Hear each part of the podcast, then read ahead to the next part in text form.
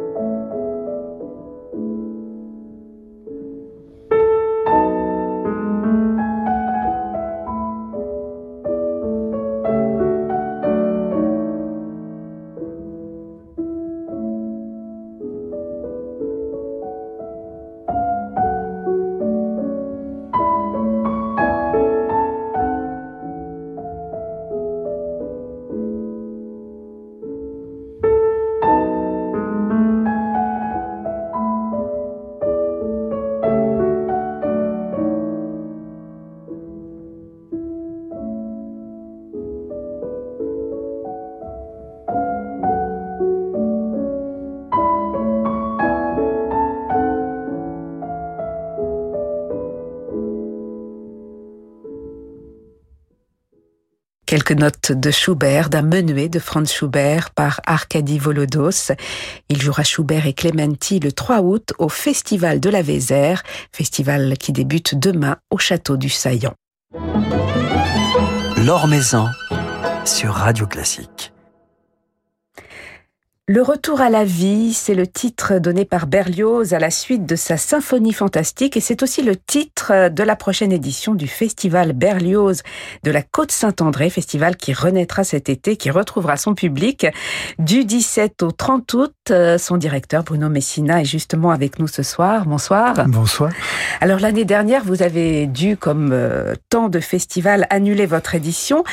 Cet été semble synonyme de retour à la vie euh, mais une vie forcément différente après tout ce que nous avons vécu, après cette pandémie, après ce, traumatisme. Cette nouvelle édition, vous avez l'impression qu'elle porte en elle euh, ce, qu'on a vécu, qu'on ne peut pas faire table rase de, cette année si particulière oui, cette édition euh, ne s'est pas préparée comme les autres, évidemment. dès l'annulation en, en, 2020 du festival précédent, j'ai annoncé le retour à la vie. J'en avais tellement envie. Il y avait Berlioz qui nous offrait ce titre et je me disais mais pourquoi pas? Et au début d'ailleurs, on avait peur, mon équipe et moi, d'en avoir parlé trop tôt. Et, finalement, voilà, c'est devenu possible. Alors il y a à la fois un, grand espoir, une grande attente des artistes évidemment, mais du public aussi qui est là hein, depuis l'ouverture de la billetterie, qui est, qui est, là massivement. Donc on est on est très très heureux de, de ça. Il y a toute la vie économique aussi parce qu'un festival c'est une vie économique. Donc vous savez, nous on est dans la dans la ruralité de avec euh, euh, voilà donc il y a toute toute une vie qui participe du festival, hein, des, hôtels, des gîtes, des transporteurs, enfin tout ce monde-là est très heureux. Mais au-delà de ça, il y a une sorte de euh, d'élan vital. On en a besoin absolument de reprendre la musique, de se rencontrer, d'aller au concert. Puis la pensée, la pensée par rapport à ce qui vient de passer, elle est à la fois vitaliste, elle est à la fois pour se dire, et c'est ce qu'on a voulu avec cette programmation qui s'inscrit entre deux fêtes, une grande fête de l'eau et une grande fête de la terre, dire préservons tout ça parce que c'est lié en fait. Cette catastrophe sanitaire est, une catastrophe aussi qui dit l'état de, de, notre de notre terre aujourd'hui. Et Berlioz était un rural, donc euh, on avait envie de le dire avec lui. Et en même temps, il y a ce désir de rendre hommage. Et c'est pour ça, par exemple, qu'une œuvre aussi emblématique est, impossible à monter que le Requiem de Berlioz. Surtout cette année, on a voulu absolument la faire parce que vous savez, c'est les grands déploiements berliozien. Donc, euh, il n'y a pas plus anti-Covid que, que, Berlioz. Hein. C'est un grand souffle, c'est des grands effectifs, c'est des grands chœurs, c'est des grands orchestres. Mais justement, on a tout changé. Vous savez, on a modifié les marchés publics pour une nouvelle scène, pour une nouvelle conque, pour avoir plus d'espace encore. On ne pouvait pas pousser les murs du château, mais on, on, fait tout pour retrouver la vie et pour retrouver le public et les artistes. Voilà, donc le festival Berlioz euh, se déploie. Vous, vous fêterez, vous célébrerez l'eau et la terre à travers euh, deux grande fête en, ouverture et en clôture euh, du festival. Vous célébrerez Berlioz, bien entendu, on va l'évoquer, mais aussi quelques autres figures, euh, notamment celle euh, de Camille Saint-Saëns. Camille Saint-Saëns, dont on fête cette année le centième anniversaire de, la disparition. Camille Saint-Saëns, qu'est-ce qu'il doit, selon vous, Bruno Messina, à Berlioz? Dans quelle mesure Camille Saint-Saëns est l'héritier de Berlioz? Alors, c'est d'autant plus facile d'en parler que Camille Saint-Saëns lui-même nous le dit. Il lui doit tout, tout simplement. Euh, et c'est en ça d'ailleurs que Camille Saint-Saëns, il fallait absolument le, célébrer au, festival, parce que c'est un des seuls qui n'est pas ingrat avec Berlioz. Dans, cette France qu'il a mal compris, Berlioz qui n'a pas su, alors même que de, de Londres à Moscou, il était adoré, euh, la France, euh, pour le moins, ne s'est pas très bien positionnée par rapport à ça, ne savait pas finalement comment prendre Berlioz, alors que c'est un musicien si français. Et Saint-Saëns nous dit, quand on dit que Berlioz n'a pas d'héritage, quand on dit qu'il n'a pas d'élèves, c'est faux. On est tous les enfants de Berlioz. C'est ce que nous dit euh, Camille Saint-Saëns. Alors, il avait travaillé avec lui, il avait été euh, même euh, très peu, mais mais à, côté de lui pour pour euh, l'aider aux répétitions dans le montage des, des Troyens qu'on va faire hein, au, festival. Il y avait ce lien à Camille Saint-Saëns et puis il y a l'orchestre, cet orchestre voilà euh, foisonnant, cet orchestre français qui va faire des petits ailleurs dans le monde ensuite. Mais cet orchestre-là, c'est l'héritage du traité d'instrumentation de Berlioz, c'est l'héritage de la musique de Berlioz. Et Saint-Saëns, on est à la fois un promoteur de cet héritage et un continuateur extrêmement fidèle.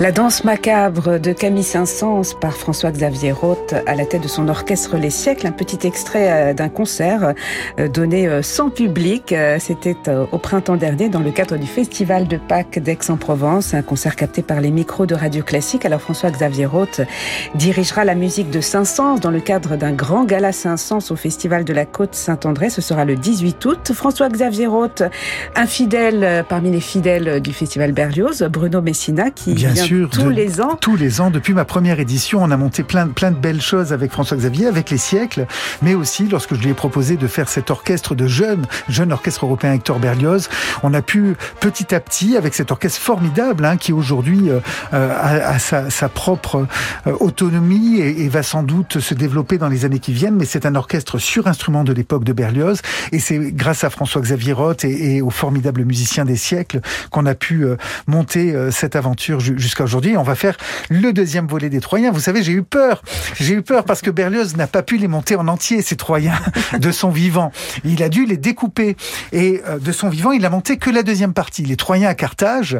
Et il a jamais assisté finalement à la prise de Troie. Et nous, on avait donné en 2019 pour la commémoration nationale, le 150e anniversaire, on avait donné la première partie. Donc j'étais content. Je m'étais dit, on a fait l'essentiel. Et puis cette épidémie. Et, et finalement, voilà, on va, on va terminer. Mais je vous raconte une anecdote parce qu'elle est quand même incroyable. C'est que pendant l'épidémie, je, je relisais Virgile, là où, où, où Berlioz va prendre ce texte qu'il a entendu par son père à la Côte Saint-André quand il était petit garçon. Il le raconte à 6 ans, 7 ans. Il pleure des exploits de- d'aînés et, et des Troyens. Et figurez-vous qu'entre l'épisode de la prise de Troie et les Troyens à Carthage, il y a une épidémie dans le texte original de Virgile. Voilà. Donc euh, on, on est dans, vous voyez, pas seulement sur instrument historique, mais on, on respecte Même- involontairement totalement l'histoire. Voilà, donc euh, et il y aura Isabelle Druet euh, qui brillait déjà dans la première partie Oui, et qui oui. viendra chanter euh, Didon euh, dans ses Troyens à Carthage. Alors, euh, autre figure mise à l'honneur dans le cadre du festival Berlioz cette année, Bruno Messina, c'est Flaubert. Qu'est-ce qui relie Flaubert et Berlioz? Ils se connaissaient déjà, ils s'estimaient Ils s'estimaient, ils se sont pas aussi connus qu'ils l'auraient souhaité. C'est ce que dit Flaubert d'ailleurs dans un dans un très beau texte à la fin. euh, voilà après la mort de Berlioz en disant mais dommage que nous ne sommes pas plus connus. Mais ils se sont connus, ça c'est indéniable. Il y a eu des échanges entre eux. On n'est pas sûr ni les Flaubertiens ni les Berliosiens.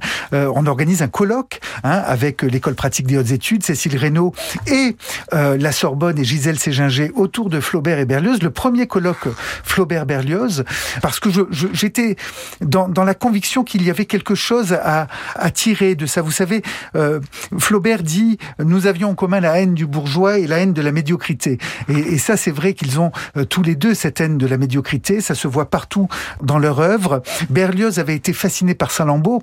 Il lit hein, évidemment le livre dès sa sortie et il écrit à Flaubert et notamment il va lui demander des conseils pour ses Troyens et pour les costumes même des Troyens à Carthage. Vous voyez, il y avait il y avait ce type de lien. Et puis euh, un peu plus loin encore, si, si on tire le fil, il y a y a Salammbô donc qui va être en écho dans, dans ces Troyens, mais il y a aussi euh, l'éducation sentimentale ou euh, à travers les euh, les aventures du héros d'ailleurs très berliozien ou en tout cas très euh, très romantique. Hein, ce, ce héros un petit peu triste et ce héros euh, malheureux de, de la vie, ce, ce spleen qui va traverser cette époque-là.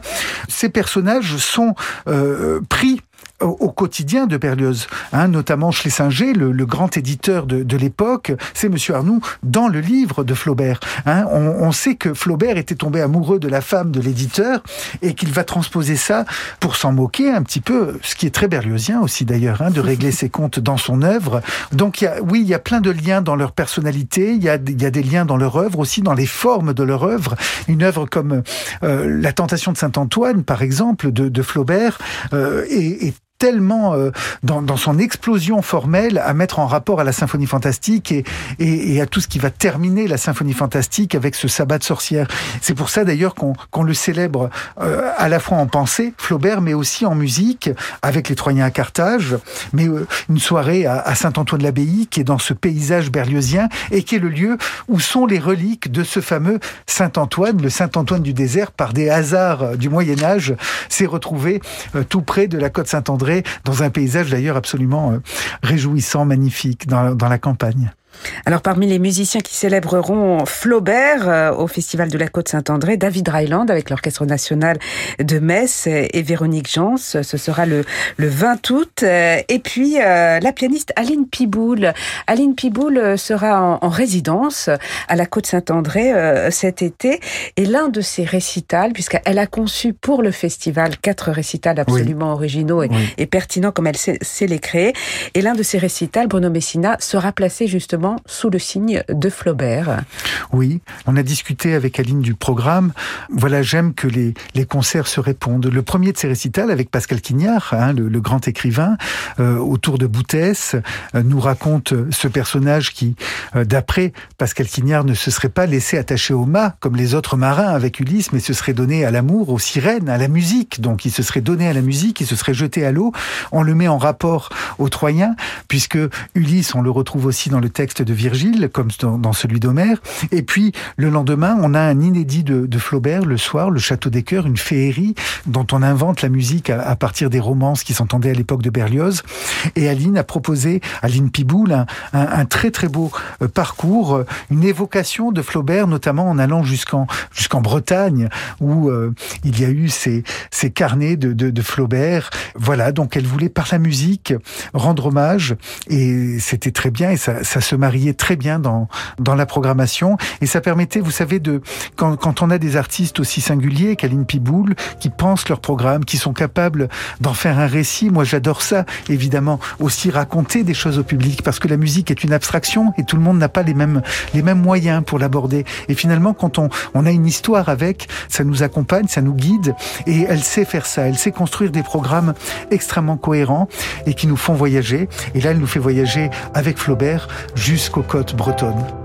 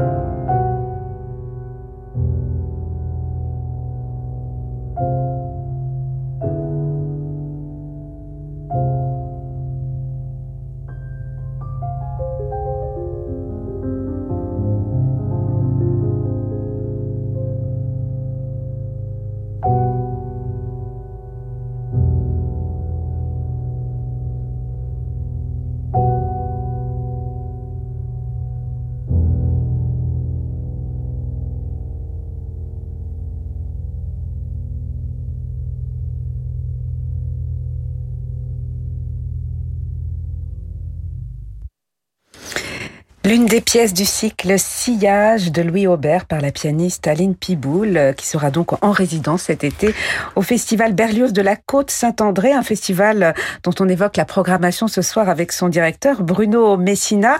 Alors le Festival Berlioz est devenu le grand rendez-vous des, des plus grands chefs d'orchestre de la planète. Euh, on évoquait François Xavier Roth, l'un des habitués. John Elliott Gardiner en est devenu également un habitué. John Nelson y reviendra. On pourra y applaudir également cet été Jordi Saval, Hervé Niquet, Jérémy Rorer, qui viendra diriger la symphonie fantastique et sa suite L'Hélio, donc l'œuvre emblématique de, de L'œuvre emblématique, L'Hélio, le retour à la vie, oui, oui. Et puis Valérie Gergiev, Valérie Gergiev qui est en train de, de devenir un habitué du, du festival. Ah bah souhaitons-le, c'est une, une, histoire formidable. En 2019, pour l'anniversaire, j'étais allé le voir. J'étais allé le voir avant, en 2018, pour l'obtenir en 2019. J'avais discuté avec lui à Saint-Pétersbourg. Je vous avais raconté d'ailleurs ici sur Radio Classique comment je lui avais dit qu'une qu'une des choristes de l'orchestre de Saint-Pétersbourg avait eu un flirt avec Berlioz. Ce qu'il ne savait pas. Ce qu'il ne savait alors pas. Euh, qu'il connaît bien des choses absolument, de la vie de Berlioz. Hein. Absolument. Et quand je lui avais raconté l'anecdote, et notamment que Berlioz, sur les bords de la Neva, lui chantait des, des extraits de Roméo et Juliette, il m'a dit, Banco, je viens pour faire Roméo et Juliette. Et alors, ça s'est fait. Vous savez, ce, cet homme est, est, hors du commun, euh, un engagement incroyable. Moi, je, je suis allé l'été dernier, euh, enfin en 2019, devant ces musiciens. Je leur ai dit aussi l'importance de Berlioz par rapport à la Russie et l'importance de la Russie par rapport à Berlioz aussi. Parce que Berlioz dit hein, que c'est le dernier grand bonheur de sa vie, son deuxième voyage en Russie. Il est le père de l'école russe. Hein. Euh, Moussorski euh, doit beaucoup à Berlioz. Tout le groupe des cinq, hein, Bala, César Cui, Rimsky-Korsakov, enfin voilà, ils lui doivent tous quelque chose. Et ils étaient très heureux, ces musiciens russes, d'entendre ça parce que disait, euh, on, trouve que quelquefois l'histoire est un peu injuste et, donne beaucoup aux Anglais, alors que finalement ils n'ont pas tant donné à Berlioz. Euh, beaucoup plus tard, oui, mais de son vivant, non.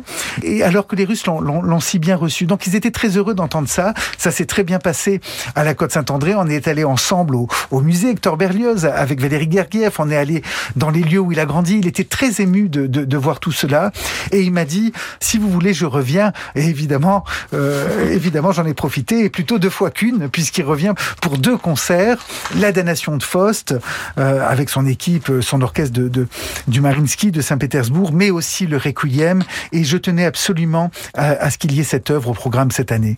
Voilà, au programme de cette nouvelle édition euh, du Festival Berlioz de la Côte Saint-André, c'est le retour à la vie, c'est le retour à la musique, c'est le retour euh, du public. Euh, dans quel état d'esprit êtes-vous à, quelques semaines de, ce festival, de ce, retour à la vie, Bruno Messina? Vous êtes serein, heureux encore inquiet quelque part? Oui, il y, y, a forcément quelques fébrilités. Je suis euh, euh, totalement euh, exalté, enthousiaste parce que c'est. Mais ça vous êtes toujours exalté. Oui, mais, mais peut-être plus encore là parce que franchement, c'était difficile ouais. ce, ce, long silence. Mais un petit peu comme comme ce concert avec Jordi Saval où il va faire l'inachevé de Schubert et, et la neuvième de Beethoven. Et Jordi Saval m'a dit finalement c'est la résilience et l'exaltation, la joie, la fraternité retrouvée. Donc je suis dans cet état-là. Voilà. Et on partagera cette joie et cette fraternité au Festival Berlioz de la Côte Saint-André du 17 au 30 août. Merci beaucoup, Bruno Merci beaucoup, merci Laure.